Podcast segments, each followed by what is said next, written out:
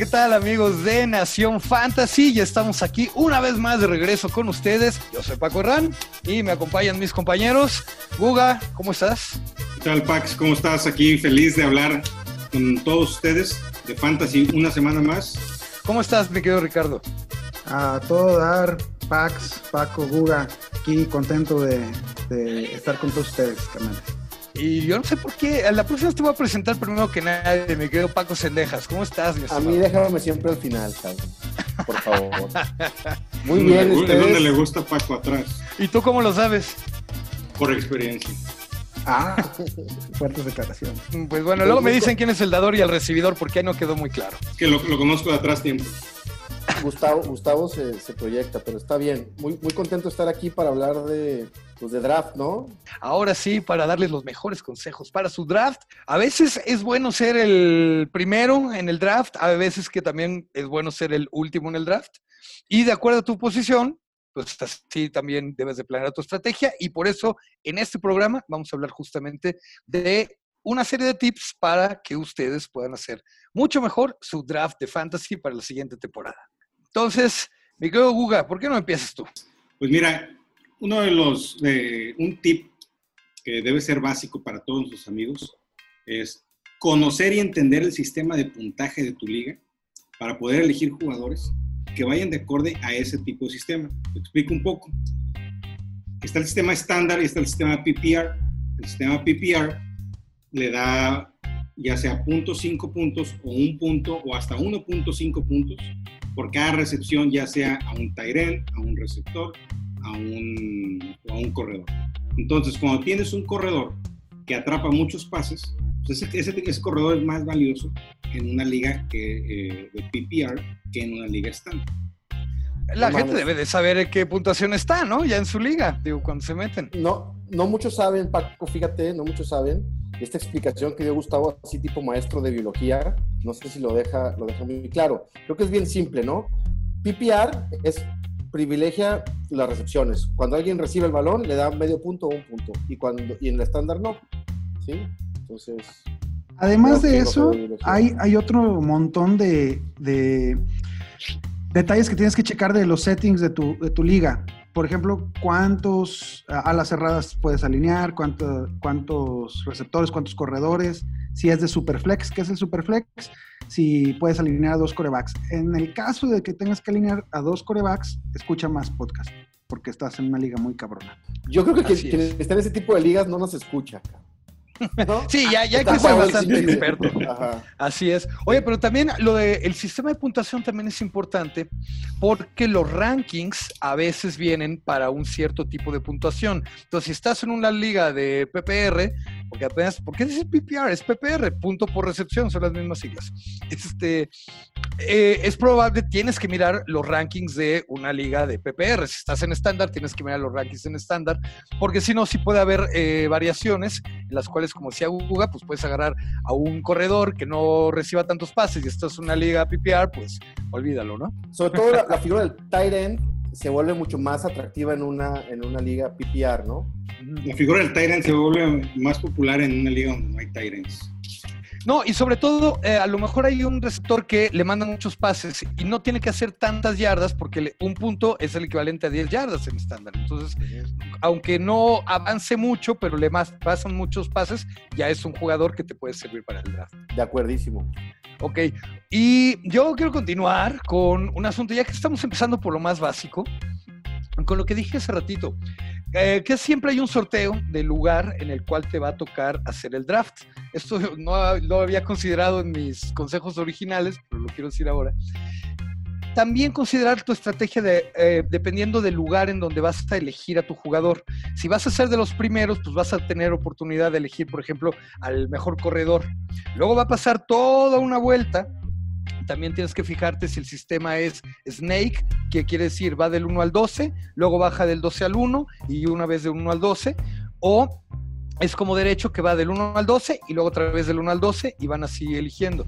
Eso importa para que puedas ir calculando qué jugadores van a estar disponibles para cuando te vuelva a tocar a ti. Y en ese sentido, este, yo sí les recomendaría efectivamente hacer pues, sus listados propios, no agarren un, un listado de nadie y, y, alguien de aquí va a hablar de lo que es una cheat sheet, ¿no?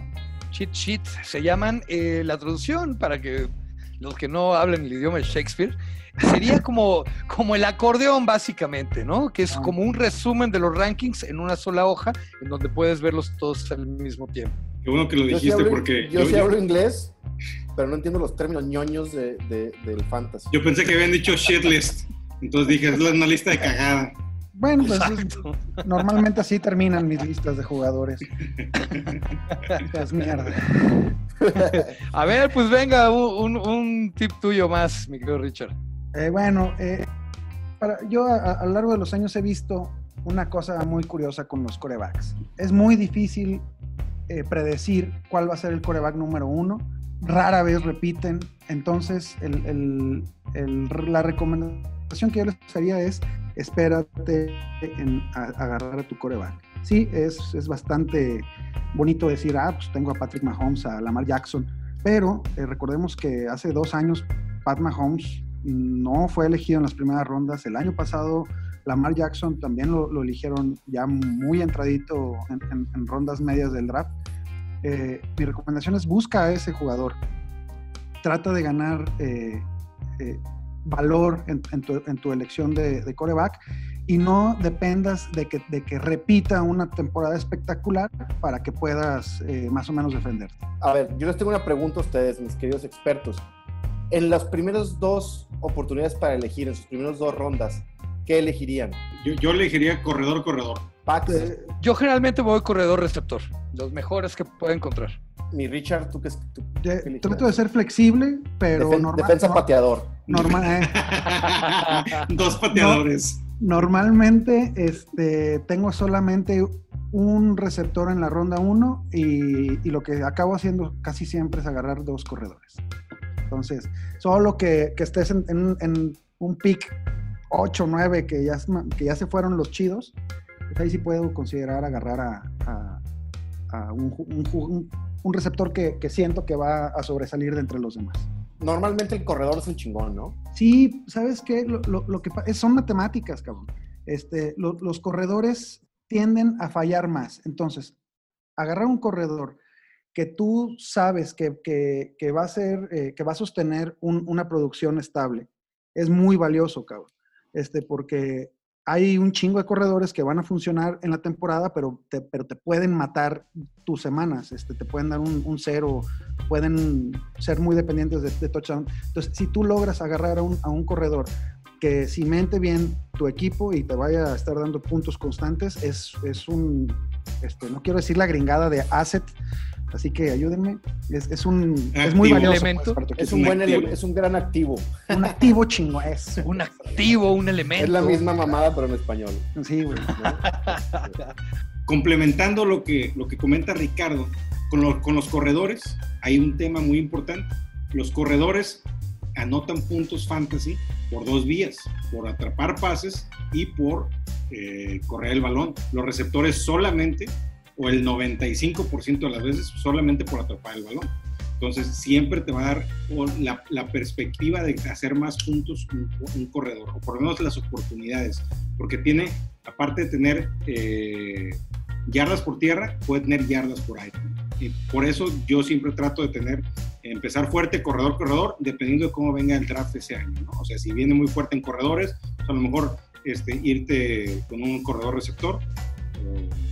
Como en, como en este año, los, los receptores están muy fuerte y corredores un poquito más débiles este año, va a pegarle fuerte a corredores a principio. De acuerdo. Pues yo Tocayo, Paco Sendejas, tú que eres más novato. Para, para primerizos, exactamente. No, no cometan la estupidez de agarrar a más de dos jugadores de un mismo equipo. ¿Sí? Obviamente, si ese equipo empieza a jalar chido, pues te puedes, te puedes cuajar, pero lo más probable es que no te cuajes. O sea, lo más probable es que si tú tienes tres o cuatro del mismo equipo, a mí me pasó con Cleveland del año pasado, ¿no? Agarré a tres jugadores del pinche Cleveland y no mames, andaba por la calle de la amargura porque pues no jaló el equipo. Entonces no pongan sus huevos en una sola canasta. Este, y pues eso es lo que les tengo que decir desde la humilde derrota que me propinaron el año pasado. Oye, pero, pe- pero dos jugadores del mismo equipo sí está bien, ¿no? O sea, hacer un stack de, de, de coreback y receptor o coreba- coreback y running back. Eso, eso yo lo, Sí. sí lo veo bien, o sea, no- pero no más, no, tres no, definitivamente no. Yo sí he llegado a tener tres y los tres me, estaban dando. Eh, creo que... Bueno, pero son intimidades, Paco. Ah, hace, hace- me estaban dando puntos en mi equipo fantasy, aquí hay que aclarar todo porque si no, este, era, No, era me Chicago. Tres güeyes enormes, negros, dije, no mames. Ay, qué sabroso. No, este, no, lo que me pasó hace que fue como tres años y traía yo a Brian Hoyer de Chicago, estaba empezando Jordan Howard con una gran temporada y el Tyrant, creo que era Miller, no me acuerdo. Y resulta que se lesiona el coreback y entonces pues todos los jugadores perdieron valor. Eh, ahí sí les doy la razón. Sin embargo, el otro problema son los Vice, la semana de Vice. Si tienes demasiados jugadores de un mismo equipo, a la hora que descansen tres jugadores, suerte a ver cómo los, a ver cómo los reemplazas, ¿no? Oye, y puntualizando ahí, que creo que nadie escribimos de eso en, en lo- en los eh, preliminares, hay que, te- o sea, fíjense muy bien en los buys. Ese es un buen, muy buen tip. cara.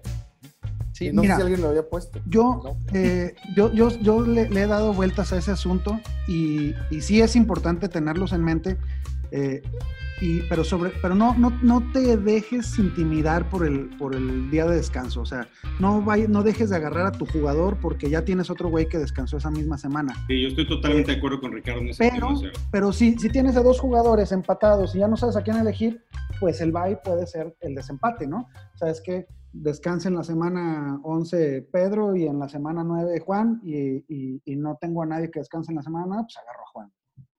Podría ser. Ahora hay que recordar que difícilmente vas a acabar con el mismo equipo que drafteaste. Ah, Entonces, claro. Si a- al principio resulta que tienes tres jugadores que tienen balas la- en la misma semana, lo más probable es que antes de esa semana ya tiraste alguno de ellos. Entonces puede que ya no tengas ese problema. la probabilidad es muy alta que pase eso definitivamente.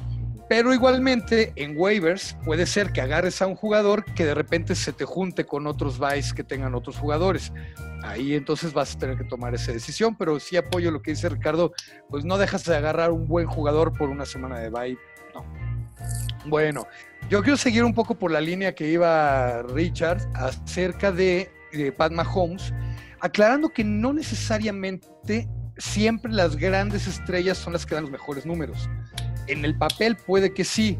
Sin embargo, por ejemplo, lo que pasó con Antonio Brown hace que fueron dos o tres temporadas, cuando pues todo el mundo le hacía una doble cobertura y entonces eh, los Steelers empezaron a jugar más con Juju Smith-Schuster que daba muchísimos mejores números Hace dos temporadas fue que en la Entonces temporada que- novato de, de, de, de Yuyu. de Yuyu, exactamente. Entonces también, ojo con eso, no se vaya nada más por el nombre, ¿no? Y lo que nos pasó también la temporada pasada, ojo con las noticias, las últimas noticias sobre lesiones, trades, todo eso, sí importa.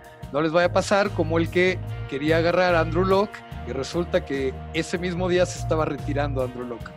Y fue para el que lo agarró, pues una gran frustración. No dejen de checar las noticias, por favor.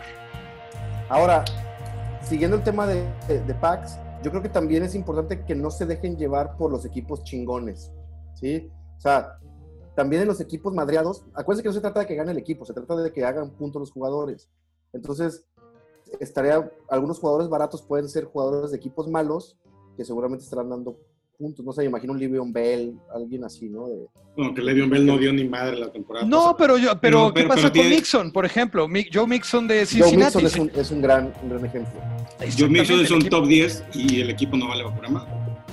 Exactamente. Tienes que exactamente. sí tienes que conocer un poquito de, de los equipos que vas a, a- a agarrar. Eh, tú sabes que si estás agarrando a, a alguien de un equipo con una defensa malísima, pues trata de agarrar al coreback, trata de agarrar al receptor, porque van a ir de atrás este, intentando recuperar el, el- el partido y, y Va a haber mucha oportunidad. los puntos, Exacto. los puntos este, basura son la onda, cabrón.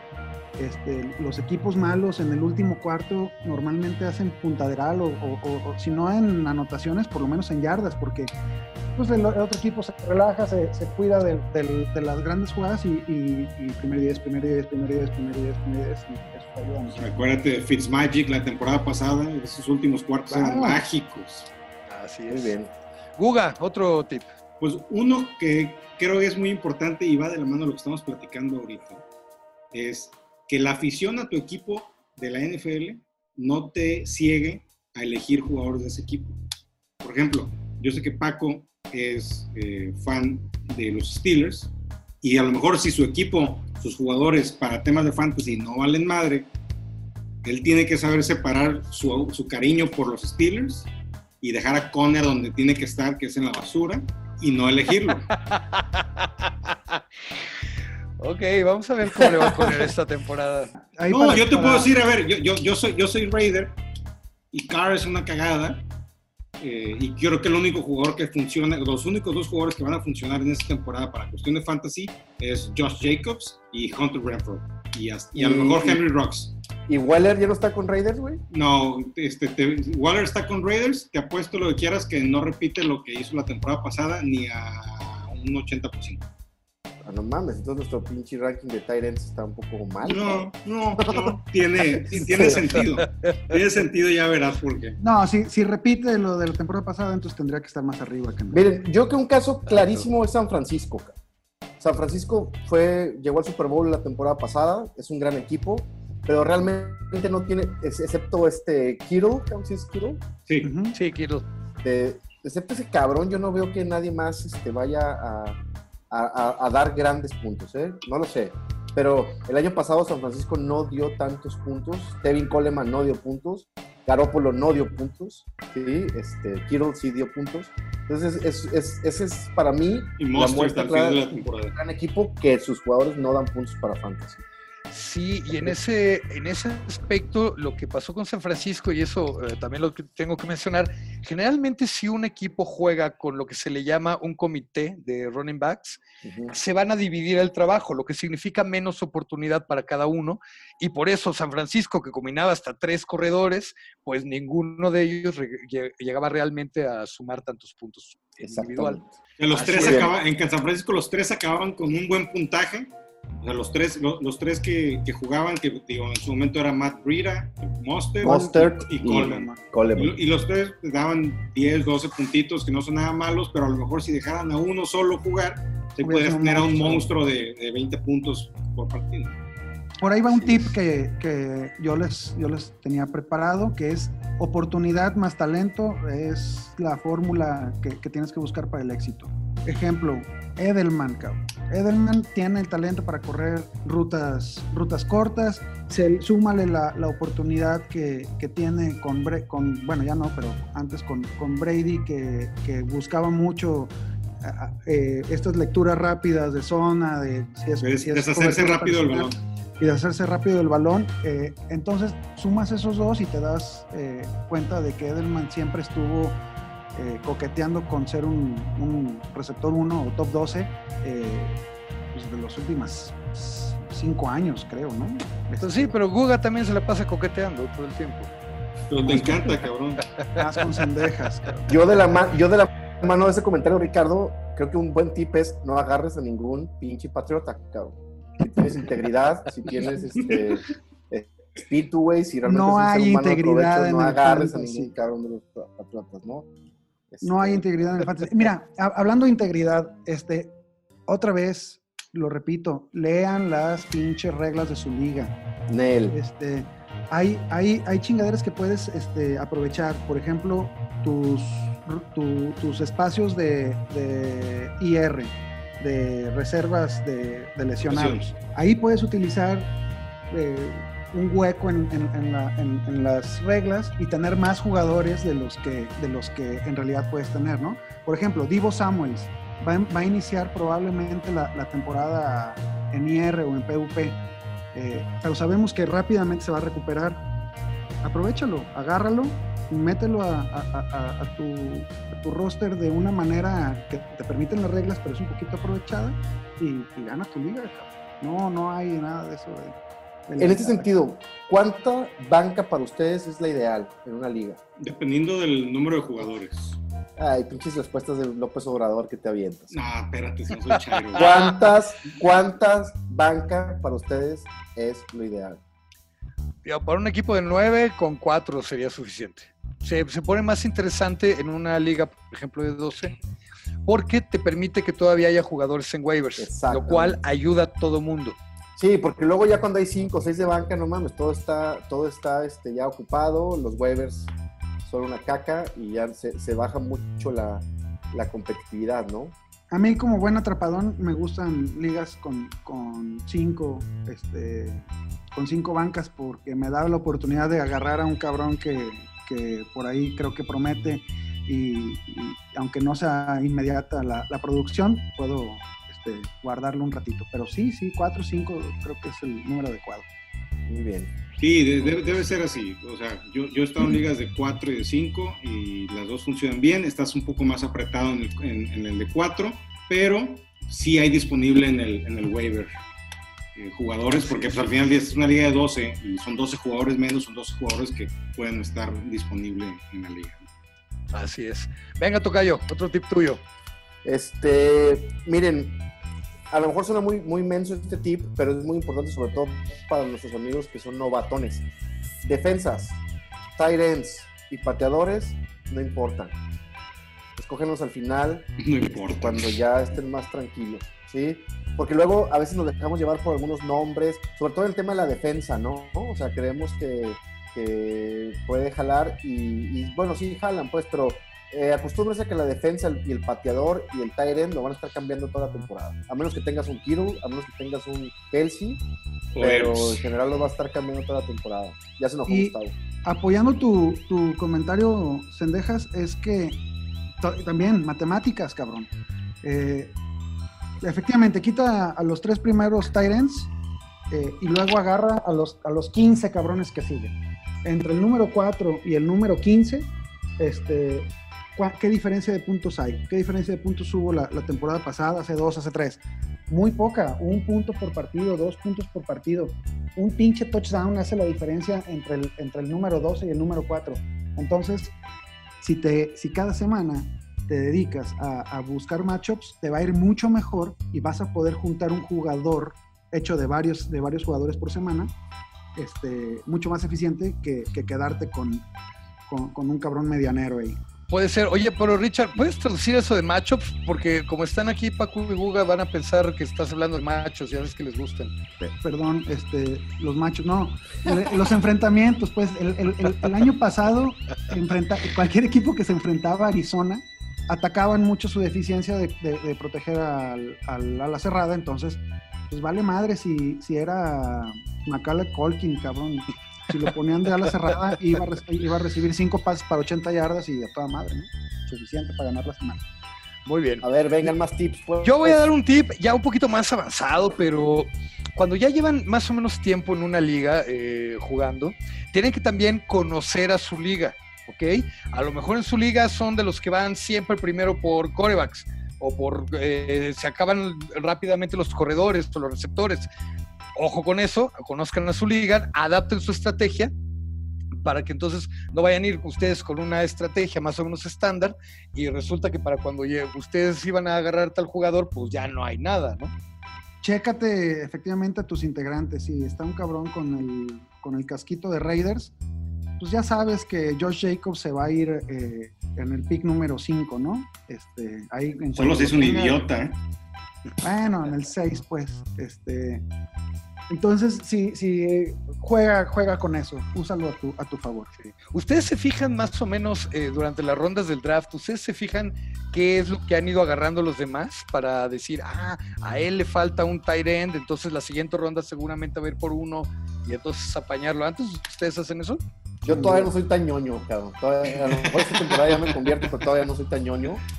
Este, yo nomás lo que digo es, puta madre, ya me lo ganaron a este vato, ¿no? Este, No. Normalmente todas las aplicaciones para draft en vivo, que recomiendo 100% hacer tu draft en vivo, no Sí. hagan Tipsazo ese, ¿eh? este autodraft, es una receta para, para, para el Sí, desastre. para, sí, para el desastre. Es como Casi si ganara la ignorancia en el tienen manera maratón. de que veas una matriz de, de los jugadores y de los equipos que lleva cada, cada güey. Y efectivamente, si a ti te hace falta, estás en el pick 9, por decir, y estamos jugando Snake, te hace falta ala cerrada, eh, y ves que el 10, el 11 y el 12 ya tienen una o dos alas cerradas, pues puedes aguantarte, a agarrarlo en la siguiente ronda y aprovechar esa, coyuntura. Fíjate que a mí me pasó así la, temporada pasada, eh, se empezaron a ir todos los ends. Cuando vi que ya todo el mundo tenía ends, me esperé todavía un par de rondas y agarré a Hooper prácticamente gratis. Buenísimo. Sí. Yo lo que hago ahí este, es, digo, no soy tan pro como ustedes, pero yo agarro y digo, a ver, me toca escoger, faltan cinco jugadores que yo o, o los que sean. Entonces hago ternas. Digo, a ver, voy a agarro tres o cuatro tres o cuatro jugadores para que, para que cuando me toque, porque normalmente son 60 segundos para escoger, no esté yo metido en pedos de que ya que tenía uno visto y ya me lo ganaron y no sé qué escoger, ¿no? Entonces, más o menos voy llevando ahí grupitos que voy haciendo. Cada que escojo, escojo mis próximos tres posibilidades, ¿no? Yo sé que, que, que estamos en, en, un podcast de solo audio, pero si pudieran verme, mi cara es de sorpresa y asombro. Eso es un tipsazo, cabrón. Neta. Ya, ya, ya, es, ya es un ñoño, ya es un ñoño. Ah, a huevo, cabrón. Bienvenido. Ya, ya, de este negocio. Ya se va a cortar la rasta. Ya, es un ñoño. Complementando tu, tu tip, Paco, hagan mock drafts, cabrón. No les dé flojera. Practiquen. Lo que quiere decir, lo que quiere decir Ricardo, es que hagan drafts de práctica. Se puede en las aplicaciones. Son, eh. hablan aquí mucho inglés. Es, un pinche juego gringo, perdón. Sí, un mock draft, la, la, traducción sería como el draft de Amentis, ¿no? A ver. De acuerdo. Un cáliz. Una cáliz, simulación. La simulación, tal cual, todo eso. Sí, Muy bien, este. Guga, otro, que ya se nos va a acabar el tiempo, venga.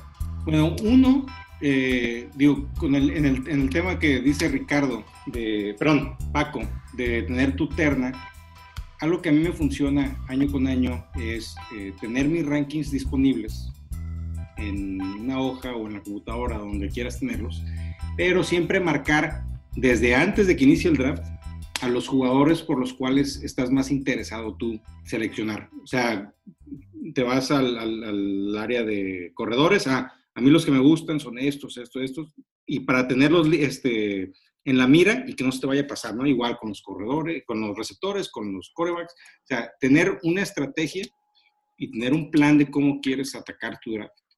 Así es.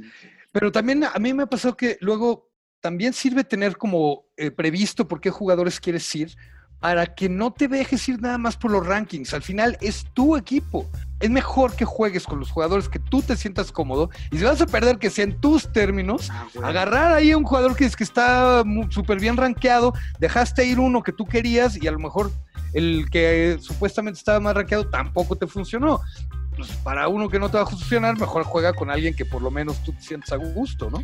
no y seguir, se, seguir, seguir tu instinto sirve muchísimo también. O sea, los rankings sí, ayudan, claro. pero tu instinto es, eh, es clave, ¿no? O sea, no hay es... peor sensación que perder un partido porque un pinche experto te dijo, no, güey, mete a Derrick Henry esta semana. Agarra a Conner, cabrón, no, agarra güey, a no. Conner, tienes que agarrar a Conner, güey. Baker Mayfield. Miren, ahí, ahí, ahí, les va. Eso que dicen es, es, es clave, cabrón, porque jugamos fantasy para divertirnos. Ah, huevo. O sea, eso, eso, es, eso, es, un hecho, ¿no?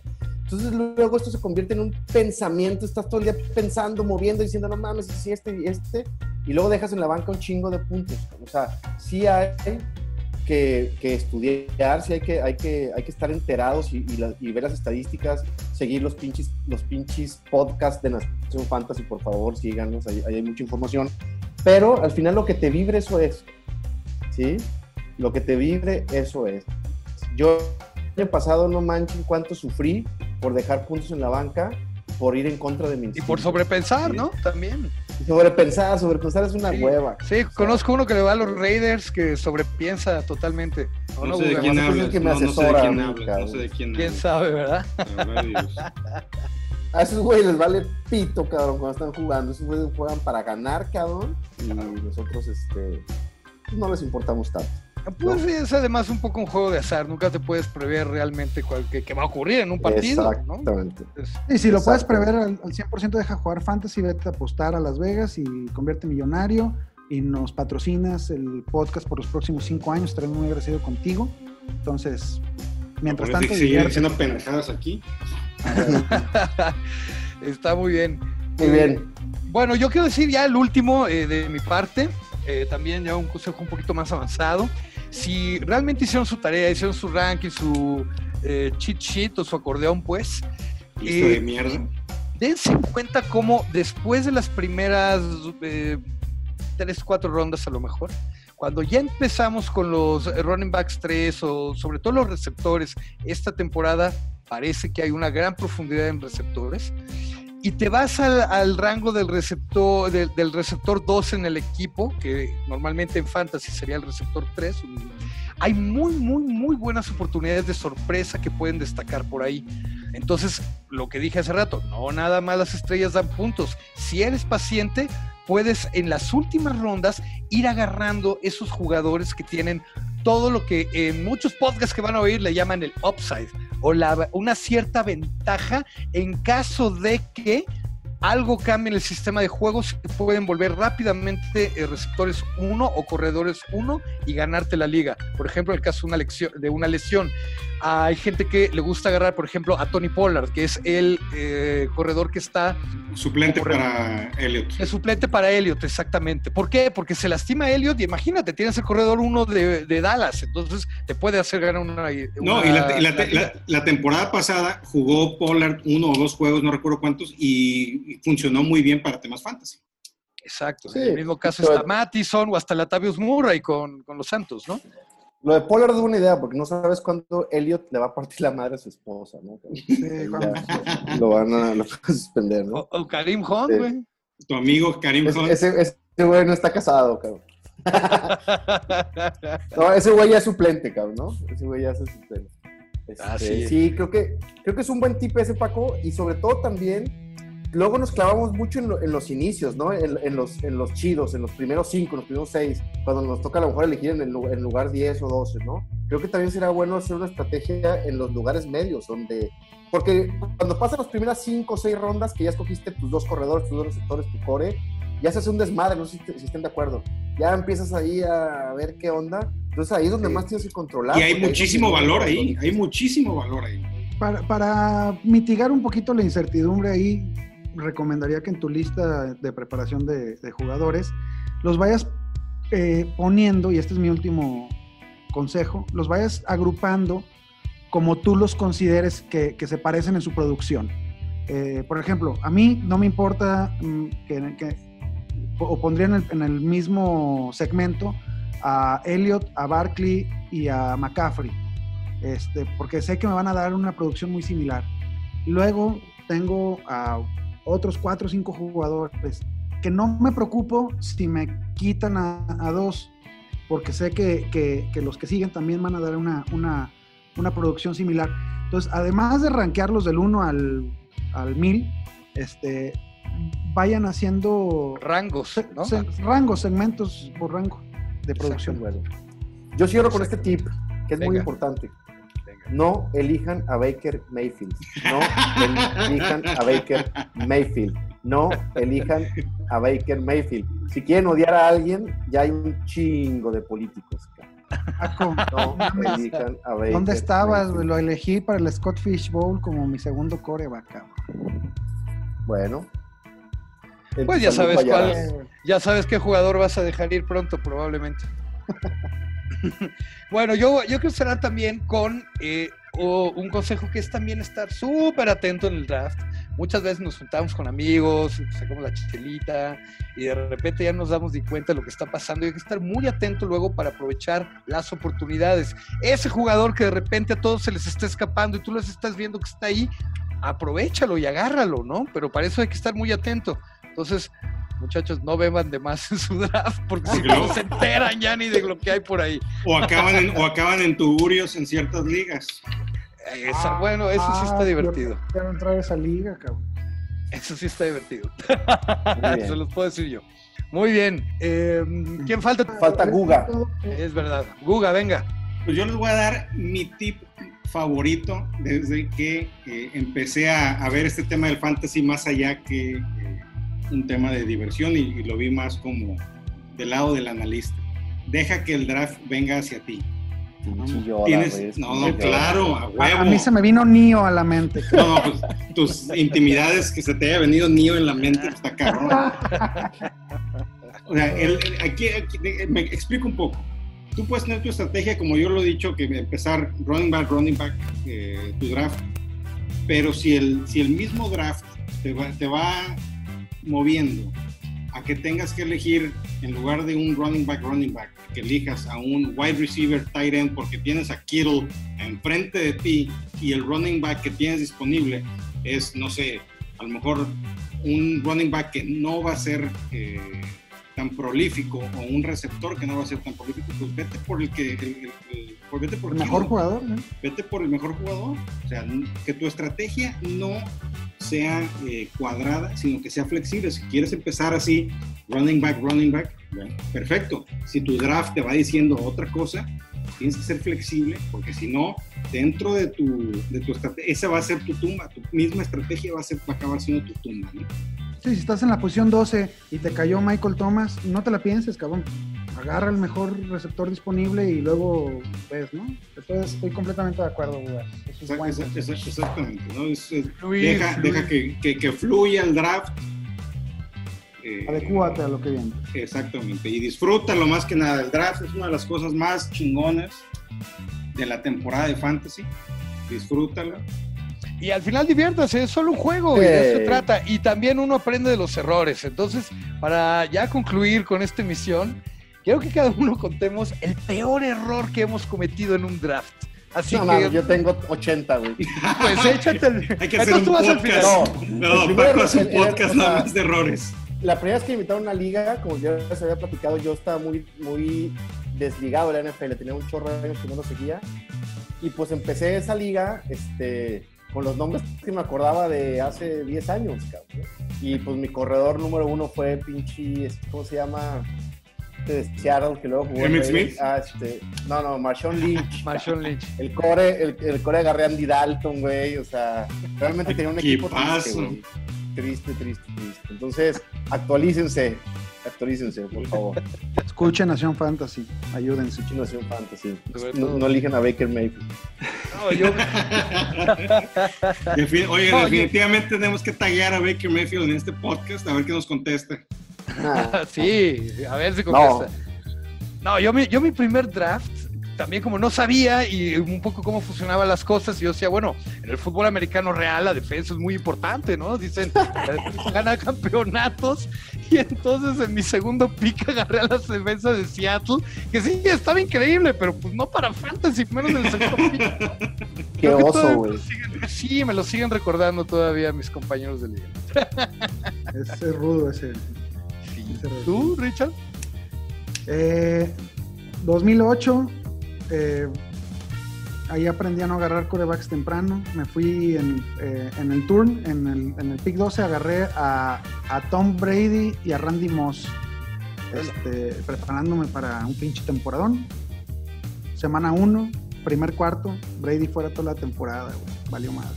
Gracias a Dios. Bueno, pero no fue un error, eso fue una, un Es, es, es que, Controlable. puta, hay, hay, hay, hay, un chingo también más, más novatón. Este, agarré a.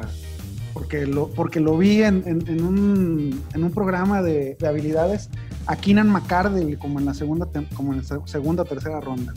Y era un, un segundo. Ese güey ni en su casa lo conoce. No, como no, era buenazo de, de Tampa Bay y de San Diego.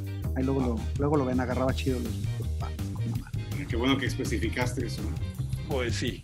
Pues sí, tú, Guga, ¿cuál, fue- ¿cuál ha sido tu peor error que has cometido en Fantasy? Pues fíjate que el peor error que he cometido, o uno de, uno de los peores, no sé si sea el peor, y lo cometí el año pasado, desgraciadamente, en una liga en la cual me asusté o me desesperé con la forma en que mis rivales estaban drafteando y agarré a Mahomes con el con mi en la segunda ronda. Peor error que pude haber hecho porque obviamente el equipo acabó siendo una mierda.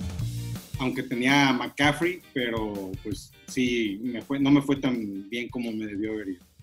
Y Ah, eso no, es va con el, con el tema de, que dice Ricardo, hay que esperarse a agarrar un quarterback. Aunque sea Mahomes, aunque sea Jackson, espérate. Eh, deja que el error lo cometa alguien más. Muy bien, bueno, pues entonces cerramos así nuestra ronda de tips. Si ya no hay nada más que agregar, pues vámonos riendo para no llorar. Vámonos, ya nos vieron. Sí, síganos en las redes sociales de Nación Fantasy. Estamos en Facebook como Nación Fantasy, en Twitter Nación Fantasy MX y en Instagram como Nación.fantasymx.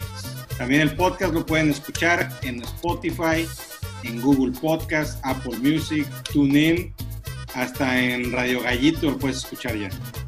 Que si ya están oyendo el podcast, yo creo que ya saben dónde lo pueden escuchar. ¿no? Ah, huevo, sí. gracias. Dando las demás opciones. Muy bien, pues Ánimo. nada, dicho lo dicho, vámonos. Saludos. Hasta Adiós. la próxima. Hasta luego. Adiós. Adiós.